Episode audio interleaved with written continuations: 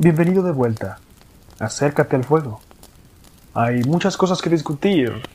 Hoy, si quieres, puedo contarte la historia de la diosa Idun, personificación de la primavera y de la juventud eterna. Hmm, sin más, comencemos, acércate. Cuando la diosa Idun hizo su presencia en Asgard, los dioses se maravillaron con su misteriosa fruta. Traía consigo una canasta de manzanas.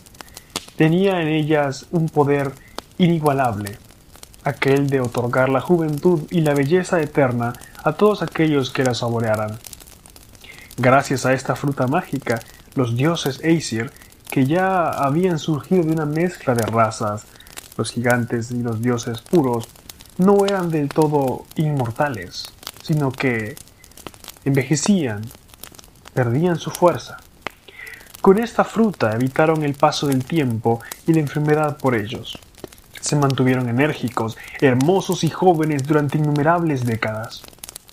Consiguientemente, esas manzanas fueron consideradas una posesión muy preciada e Idun era la única que cuidadosamente las cosechaba y cultivaba en Asgard. Las guardaba en su cofre mágico y no importaba el número de manzanas que ella extrajera, el mismo número siempre quedaría dentro de ese cofre. Los únicos a los que ella permitía saborear a esta fruta eran los dioses, y muy al pesar de todas las demás criaturas, ya que enanos y gigantes estaban ansiosos por poseer a la fruta, ya que esa significaba la juventud y la fuerza eterna. Así es como un día, Odín, padre de todo, Hoenir, su hermano, y Loki emprendieron una de sus habituales excursiones a Midgard. Deambularon un largo periodo de tiempo y llegaron a una región desierta, donde no pudieron encontrar absolutamente nada. Cansados, decidieron pasar la noche junto a un fresno. Y casualmente, junto a este fresno había un buey, al cual dieron muerte para poder comer. Haciendo una hoguera para descansar y para cocinar la comida, pusieron la carne del buey a cocinar. Pero para su sorpresa, a pesar de que las llamas intentaban cocinar la carne, ésta permanecía más bien cruda. Odín expresó. Algo no anda bien con esta carne. Loki, ¿qué crees? Tienes razón, padre de todo, dijo Loki, que viendo que la carne no se quemaba, intentó observar a sus alrededores. Viendo que posada en una de las ramas del fresno estaba un águila de sospechosa mirada. Concluyendo que debía ser obra de la magia, se acercaron al águila, y el águila descendió y habló. Todos podríamos comer de la carne. Eh, si me dan del buey, yo prometo levantar el hechizo sin ningún problema. ¿Qué les parece, dioses? Los dioses tomaron en cuenta la palabra del ave y decidieron formar un trato. Así que el águila descendió y avivando el fuego con el batir de sus enormes alas, el fuego comenzó a cocinar la carne y a levantar la magia que ésta tenía que evitaba justamente esto.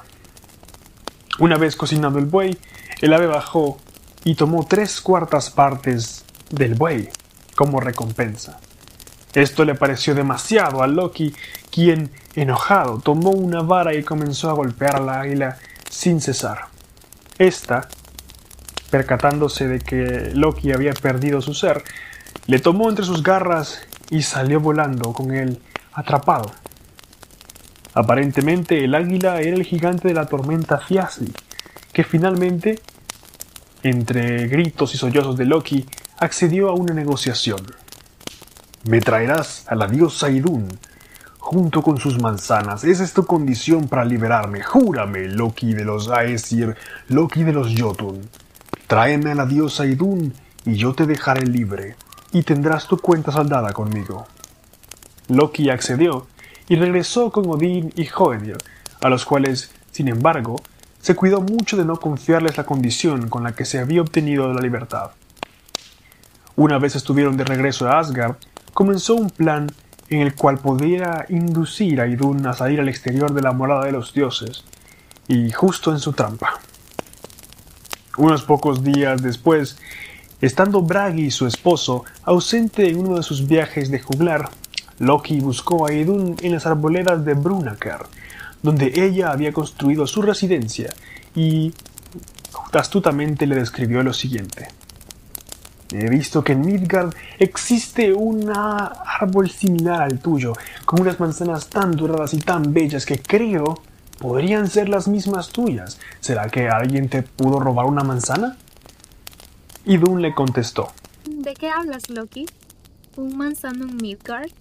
Mis manzanas no son comparables con nada en la tierra de los mortales. A esto, Loki le dijo.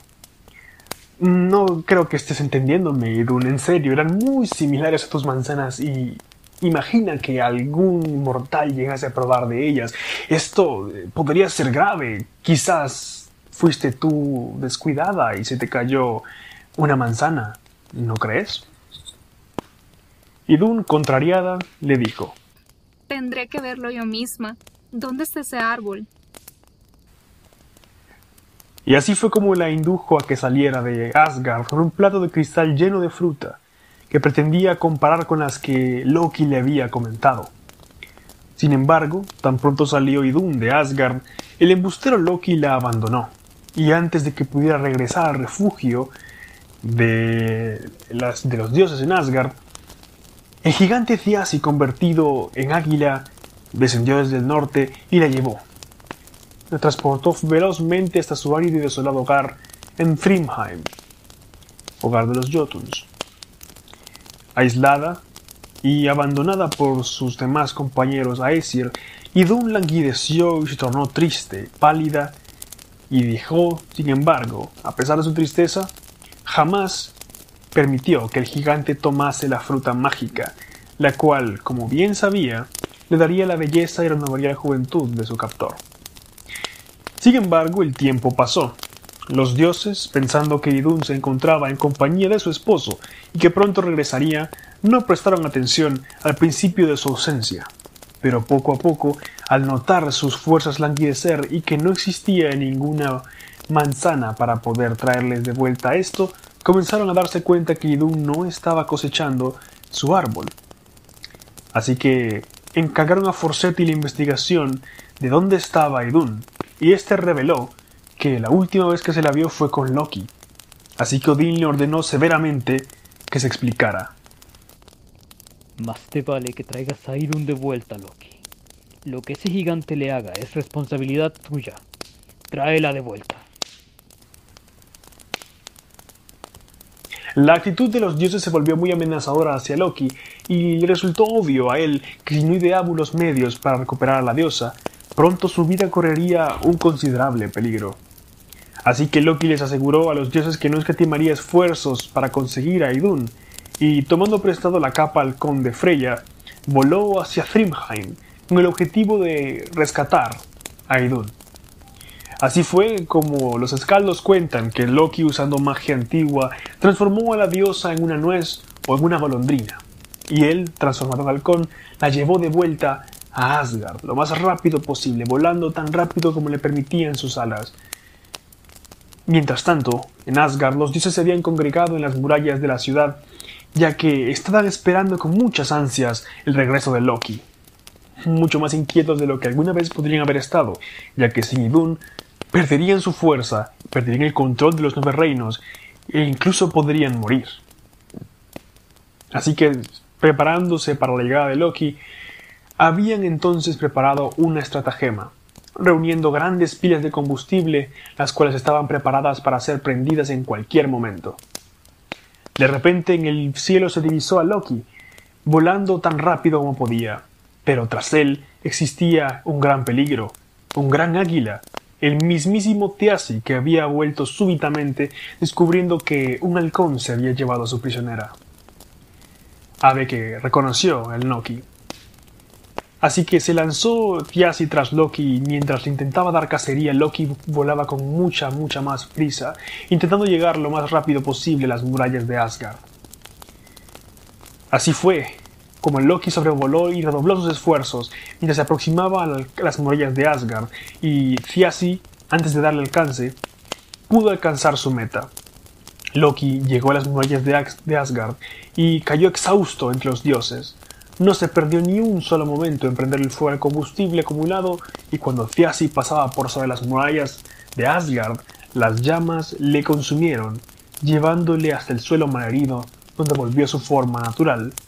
Ahí, los dioses Aesir se alegraron muchísimo y le dieron muerte.